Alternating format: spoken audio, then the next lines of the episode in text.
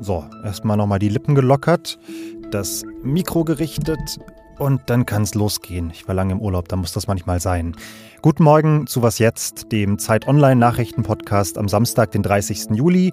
Ich bin Janis Karmesin und ich schaue heute auf die vermeintlich bröckelnde Einheit der westlichen Staaten gegenüber Russland und eine Idee aus Bayern, wie die Welt ein bisschen nachhaltiger werden könnte. Los geht's aber mit den Kurznachrichten. Ich bin Anne Schwedt, guten Morgen. In den USA hat das Repräsentantenhaus erste Konsequenzen aus den zahlreichen tödlichen Waffenangriffen gezogen. Es verabschiedete ein Gesetz zum Verbot halbautomatischer Waffen. Es bekam jedoch nur eine Mehrheit, weil die Demokraten im Repräsentantenhaus die Mehrheit haben. Damit es in Kraft tritt, muss auch noch der Senat zustimmen. Da haben allerdings die Republikaner die Mehrheit. Daran wird das Gesetz also wahrscheinlich scheitern. Die Demokraten versuchen schon seit Jahren erfolglos, die Waffengesetze zu verschärfen.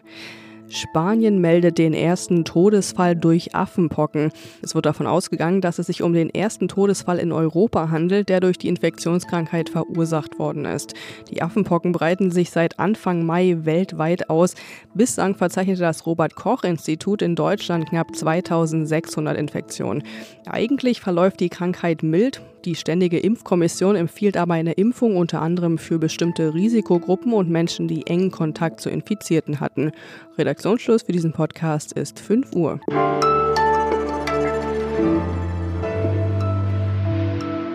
Im Frühjahr dieses Jahres, kurz nach Beginn des russischen Angriffskrieges, standen die westlichen Staaten Schulter an Schulter zusammen, vielleicht so stark wie schon lange nicht mehr.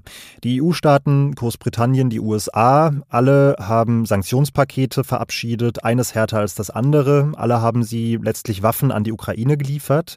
Aber jetzt, wo die Folgen von Inflation und Gaskrise immer sichtbarer werden, scheint sich das, so ist zumindest mein Eindruck, zu ändern. Aus mehreren europäischen Hauptstädten heißt es mittlerweile, die Sanktionen seien ein Fehler gewesen. Und in Deutschland warnt zum Beispiel Sachsens Ministerpräsident Michael Kretschmer, man dürfe die harte Politik gegenüber Russland nicht ohne Rücksicht auf Verluste aufrechterhalten. Und deshalb frage ich nach beim Leiter des Zeitpolitikressorts Heinrich Wefing, Bröckelt da vielleicht gerade wirklich nachhaltig der Zusammenhalt zwischen den westlichen Partnern? Ich glaube nicht.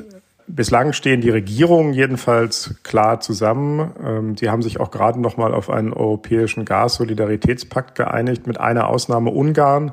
Aber Ungarn ist auch kein Überraschungskandidat in dem Zusammenhang. Viktor Orban pflegt sehr enge Kontakte nach Moskau, ähm, sieht manchmal eher aus wie ein Verbündeter Russlands als EU-Ministerpräsident. Aber äh, ansonsten steht die Abwehrfront gegen Russland eigentlich noch sehr hart und fest. Aber der EU-Außenbeauftragte Josep Borrell hat ja doch gesagt, unter den Staats- und Regierungschefs der EU wüchsen die Zweifel, ob diese Sanktionen in der Form tatsächlich richtig sind. Wie passt das zu deiner Einschätzung? Ich glaube, das ist ganz normal, dass je größer der Druck wird, ähm, je länger sich der Krieg hinzieht, je höher die Inflation wird, je äh, teurer das Gas wird, ähm, desto mehr Nachfragen wird es geben. Und ich glaube, das wird im Herbst auch noch weiter zunehmen. Aber im Moment ist jedenfalls in Deutschland, glaube ich, die Stimmung noch relativ eindeutig. Wir haben dazu ja bei der Zeit eine Umfrage in Auftrag gegeben. Ähm, und die sagt, dass eine deutliche Mehrheit der Bevölkerung sich zwar Sorgen macht, aber eindeutig immer noch dafür ist, ähm, dass die Sanktionen aufrechterhalten bleiben und dass die Ukraine vom Westen unterstützt wird, solange dieser Krieg eben dauert. Ja, allerdings spüren wir die wirtschaftlichen Folgen ja bislang auch nur sehr begrenzt. Du hast den Herbst angesprochen. Wird sich da nicht möglicherweise zeigen, wenn es hart auf hart kommt, dass Putin am Ende doch am längeren Hebel sitzt und die westlichen Staaten einlenken müssen? Ich halte das nicht für äh, unausweichlich, aber ich sehe die Gefahr absolut.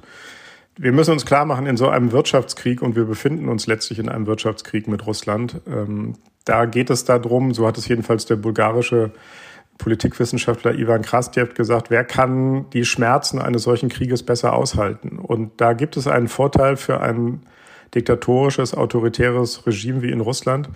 Die Bevölkerung wird einfach gezwungen, die Schmerzen, äh, die Kosten, die Verluste in Kauf zu nehmen.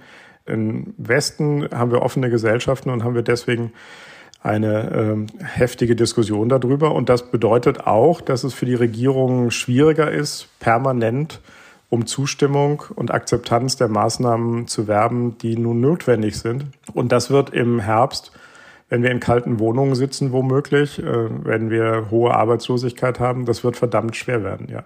Welche Möglichkeiten siehst du, diese Resilienz auch in westlichen Gesellschaften mit Blick auf das, was uns möglicherweise bevorsteht, noch, noch stärker auszubilden? Ich glaube, ähm, die Bevölkerung äh, muss sehen, dass die Lasten gerecht verteilt werden dass also nicht die äh, Reichen äh, einfach davonkommen und von diesen sogenannten Schmerzen nichts äh, mitbekommen.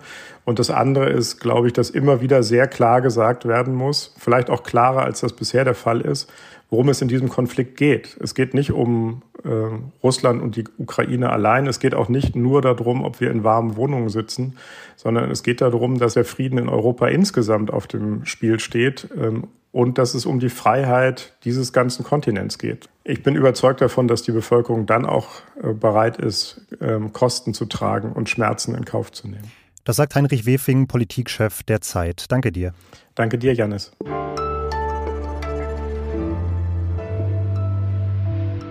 Alles außer Putzen. Das heißt bei uns, wir empfehlen Ihnen jeden Samstag und Sonntag eine Sache, mit der Sie sich das Wochenende so ein kleines bisschen schöner machen können. Heute ist das eine TV-Serie und heute kommt der Tipp auch nicht von mir oder aus unserem Team, sondern von unserem Zuhörer Gunther.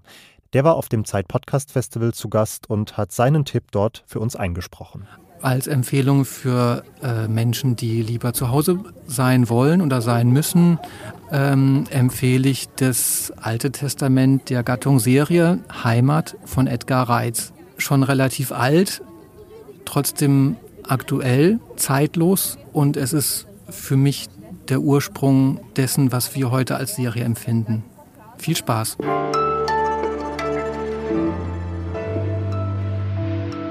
Es gibt diese Gewohnheiten, die man ja wirklich nur sehr mühsam ablegt. Das wissen langjährige Raucherinnen und Raucher, das wissen passionierte Fleischesser und das wissen Menschen, die ständig ins Auto steigen, statt das Fahrrad zu nehmen. All das ist schlecht für die Umwelt, für die Gesundheit und damit ist es am Ende auch schlecht und teuer für die Gesellschaft im Ganzen. Und deshalb beschäftigt die Frage, wie Menschen zu einem nachhaltigeren Lebensstil motiviert werden können, auch die Politik schon seit geraumer Zeit. Die bayerische Landesregierung hat in diese Debatte jetzt eine neue Idee eingebracht, und zwar eine App, die klimafreundliches Verhalten dokumentieren und dann belohnen soll. Und das hat sich Eva Wolfangel aus dem Zeit Online Digitalressort für uns angeschaut. Hallo Eva. Hallo. Eva, wie soll diese App, wie soll dieses System genau funktionieren? Also eigentlich ist die Idee eine ganz einfache, nämlich dass Menschen, die Bus und Bahn fahren oder wohl auch Fahrrad fahren, sich ähm, Punkte sammeln können damit. Also die bekommen dann, ich vermute vom Busfahrer, bestätigt, dass sie Bus gefahren sind, kriegen Punkte und wenn sie eine gewisse Anzahl an Punkten haben, können sie das einlösen, zum Beispiel gegen einen freien Eintritt ins Museum. Und die App ist so geplant, dass die auf dem Handy lokal das aufzeichnet und dann eben die Punkte gesammelt werden und man dann damit so wie digital bezahlen kann, im, bei, bei dem Museum zum Beispiel. Die Kritik kam recht schnell, unter anderem von der AfD-Fraktion im Bayerischen Landtag. Von der hieß es, diese Idee erinnere an das Sozialkreditsystem im autoritären China. Da teilt die Regierung ja auf Datenbasis die Bevölkerung mehr oder weniger in gute und schlechte Bürgerinnen und Bürger ein und verteilt Belohnungen und Bestrafungen. Ist das nach allem, was wir über diese App wissen, eine legitime Kritik? Also die Kritik ist so absurd, dass ich echt gar nicht weiß, wo ich anfangen soll. Also das Erste ist doch, dass, dass die Teilnahme in Bayern freiwillig ist. Das Zweite ist, dass Leute, die dieses System in China ähm, vorschieben, oft überhaupt keine Ahnung haben, wie das funktioniert und es oft als viel zu perfekt darstellen. Das wird ganz oft gesagt und damit natürlich auch auf Propaganda vom chinesischen Staat reinfallen. Dann ist es so, dass auf jeden Fall in diesem System in China unendlich viele Daten gesammelt werden von den Menschen. Also alles, wo sie, denen, denen der Staat habhaft werden kann.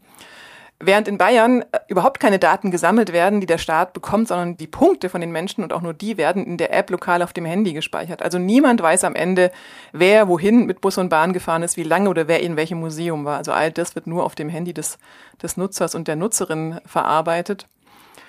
Und auch die Kritik, dass der Staat uns manipuliert, in Anführungszeichen, ist natürlich Quatsch, weil das macht der Staat ja die ganze Zeit. Also die Pendlerpauschale beeinflusst unser Verhalten, vielleicht, dass wir da weitere Wege zur Arbeit in Kauf nehmen.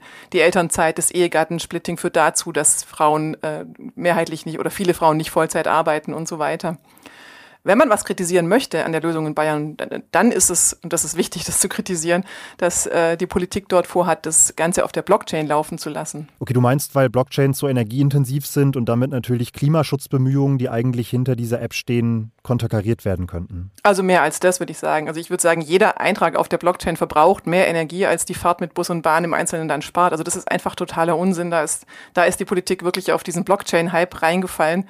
Und ich hoffe, äh, dass sie das auf jeden Fall nochmal verändern, weil sonst würde ich empfehlen, das Ganze besser zu lassen. Bis wann die App kommt, ist übrigens noch unklar. Die Infos sind ja doch noch recht spärlich. Aber danke dir erstmal für die Einschätzung, Eva. Sehr gerne. Und dann habe ich nur noch offen auf unsere Samstags-Langfolge von Elise Landschek mit unserer Nahostkorrespondentin Lea Frese hinzuweisen. Dort geht es um die langanhaltende Krise im Libanon. Es ist eine politische Krise, eine wirtschaftliche Krise, irgendwie auch eine, eine kulturelle Krise. Es ist echt eigentlich eine Systemkrise. Ich bin Janis Karmesin, freue mich über Post an wasjetzt.zeit.de und sage wie immer bis bald.